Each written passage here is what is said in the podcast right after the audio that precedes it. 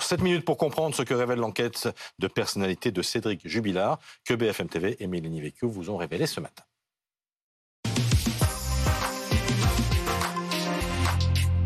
Avec nous ce matin, Maître Mourad Batik, vous êtes avocat de la famille de Delphine Jubilard. Bonjour, et merci d'être avec nous euh, ce matin. Farida Amiour est psychologue clinicienne à la Salpêtrière à Paris. Bonjour madame et merci d'être là. Et Mélanie Vecchio donc, continue de, nous accompagner avec euh, ses révélations sur, euh, sur cette enquête de personnalité qui a donc été remise à la justice juste avant Noël.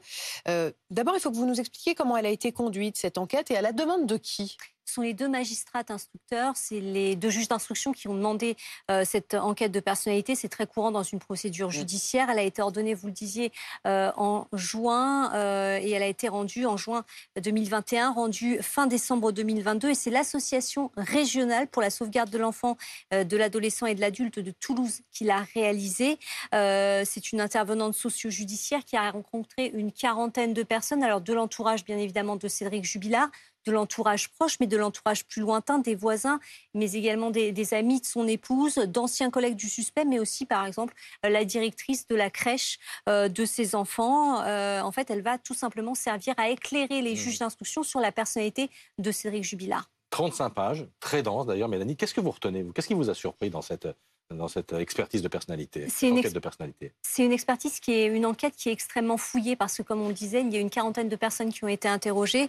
Euh, il y a les, ce qui est mis en lumière, ce sont les relations avec euh, sa maman, son enfance également. Donc euh, tout cela, et puis évidemment les relations avec Delphine Jubilard. Alors on n'apprend pas énormément de choses sur sur le factuel, c'est-à-dire sur la façon dont s'est déroulée la relation entre avec avec Delphine Jubilard, à savoir qu'il y avait ce divorce était extrêmement mal perçu par lui, mais on arrive à cerner beaucoup plus précisément sa personnalité. Euh, il y a des mots qui reviennent comme manipulateur, comme impulsif dans cette, euh, dans cette enquête de personnalité donc, qui est réalisée par une, intervenante socio-judiciaire. Et pointer sa fierté d'être en lumière, cela venant possiblement rasséréner la personnalité fragilisée de celui qu'on a peu considéré. C'est l'une des phrases que, l'on peut lire dans, dans, dans, ce rapport. Mais comment avez-vous réagi? Qu'est-ce que vous en retenez, vous? Bah, écoutez, ça vient un petit peu euh, formaliser ce qui se passe depuis le début de l'information judiciaire. Effectivement, il est décrit comme quelqu'un euh, d'arrogant, euh, d'impulsif, de vantard, de manipulateur, de séducteur. Donc ce ne sont pas des mots anodins. Et ça n'en fait pas non plus. Enfin, il reste quand même présumé innocent. Ah oui, tout à fait. Là, on parle simplement du rapport qui a été établi et qui décrit la personnalité de Cédric Jubilard. Et cette personnalité est décrite par les qualificatifs que je viens d'évoquer. Par ailleurs, euh, ce qui est euh, intéressant et ce qui, moi, m'a intéressé euh, du côté des partis civils, c'est quand même qu'il y a des choses qui ne m'ont pas échappé. Par exemple, il explique à une de, des personnes qui, est entendue dans l'enquête qu'il n'y aura pas de divorce et que si jamais il y avait un divorce, eh bien, il se pendrait. Et donc ça, si vous voulez, ça vient renforcer encore un petit peu l'idée que le divorce et la séparation avec Delphine étaient pour lui impossibles. Il a parlé par ailleurs dans le dossier de Delphine comme étant son oxygène. Et donc, vous voyez qu'il y a un lien très fort, un attachement très fort, et euh, l'impossibilité pour lui d'envisager une séparation autrement que par la mort. La mort qu'il euh, lui donnerait, c'est lui qui euh, précise ça dans l'information judiciaire, en tout cas des personnes à qui il a parlé avant d'expliquer que c'est de l'humour noir, et ou la mort qu'il se donnerait lui-même, et c'est ce qu'on découvre dans cette enquête de personnalité. Farida Amiour, à quoi ça sert dans une enquête, dans une information judiciaire, ce genre d'expertise de personnalité? Alors, l'intérêt de l'expertise, c'est de rencontrer effectivement la personne euh, impliquée pour comprendre, contextualiser ses actes.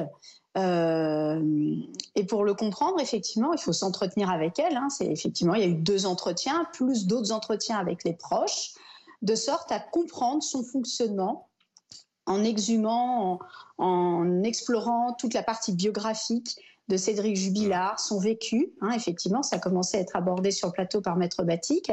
Et euh, ça, peut être déterminant, ça peut être déterminant dans la progression d'une enquête, ce genre d'acte alors, déterminant, euh, moi je suis pas juriste, donc je peux, je peux pas répondre à cette question-là.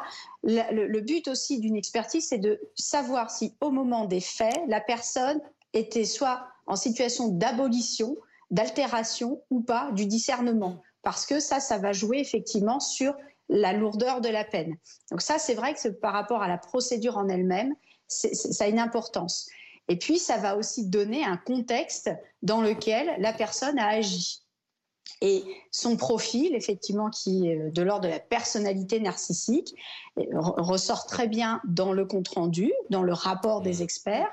Et pour faire un compte-rendu de, de, cette densité, de cette qualité-là, c'est effectivement à l'issue d'un travail clinique, c'est-à-dire des entretiens et aussi une enquête auprès des proches. Parce que les proches ont souvent une référence et apportent des éléments qui ne seraient pas forcément apportés volontairement ou involontairement par la personne elle-même. Maître Alain, on est où la procédure judiciaire en, ce moment? Quel est le prochain acte important qui permettrait peut-être euh, d'avancer? Alors, non, ça, on ne sait pas parce que seuls les magistrats savent euh, et conduisent l'information judiciaire. On sait qu'il y a beaucoup de choses qui ont été faites. On sait que globalement, euh, les investigations principales ont été menées. maintenant, ce qui va Enfin, il va s'agir de savoir si Cédric veut évoluer sur les positions qui ont été les siennes depuis le début de l'information judiciaire ou s'il compte rester dans le déni malgré les preuves qui se cumulent. Voilà maintenant deux ans mhm. que Delphine Jubilard a disparu. Son corps n'a jamais été retrouvé. Est-ce que la famille de Delphine redoute aujourd'hui une remise en liberté de Cédric Jubilard? Alors, je ne pense pas, parce que pour l'instant, euh, là, aussi bien euh, les magistrats instructeurs que le juge des libertés de la détention, que euh, la chambre d'instruction, tous ont la même lecture du dossier en disant que si Cédric Jubilard était remis en liberté, ça pourrait altérer les preuves, ça pourrait créer une pression sur les témoins et créer un trouble à l'ordre public.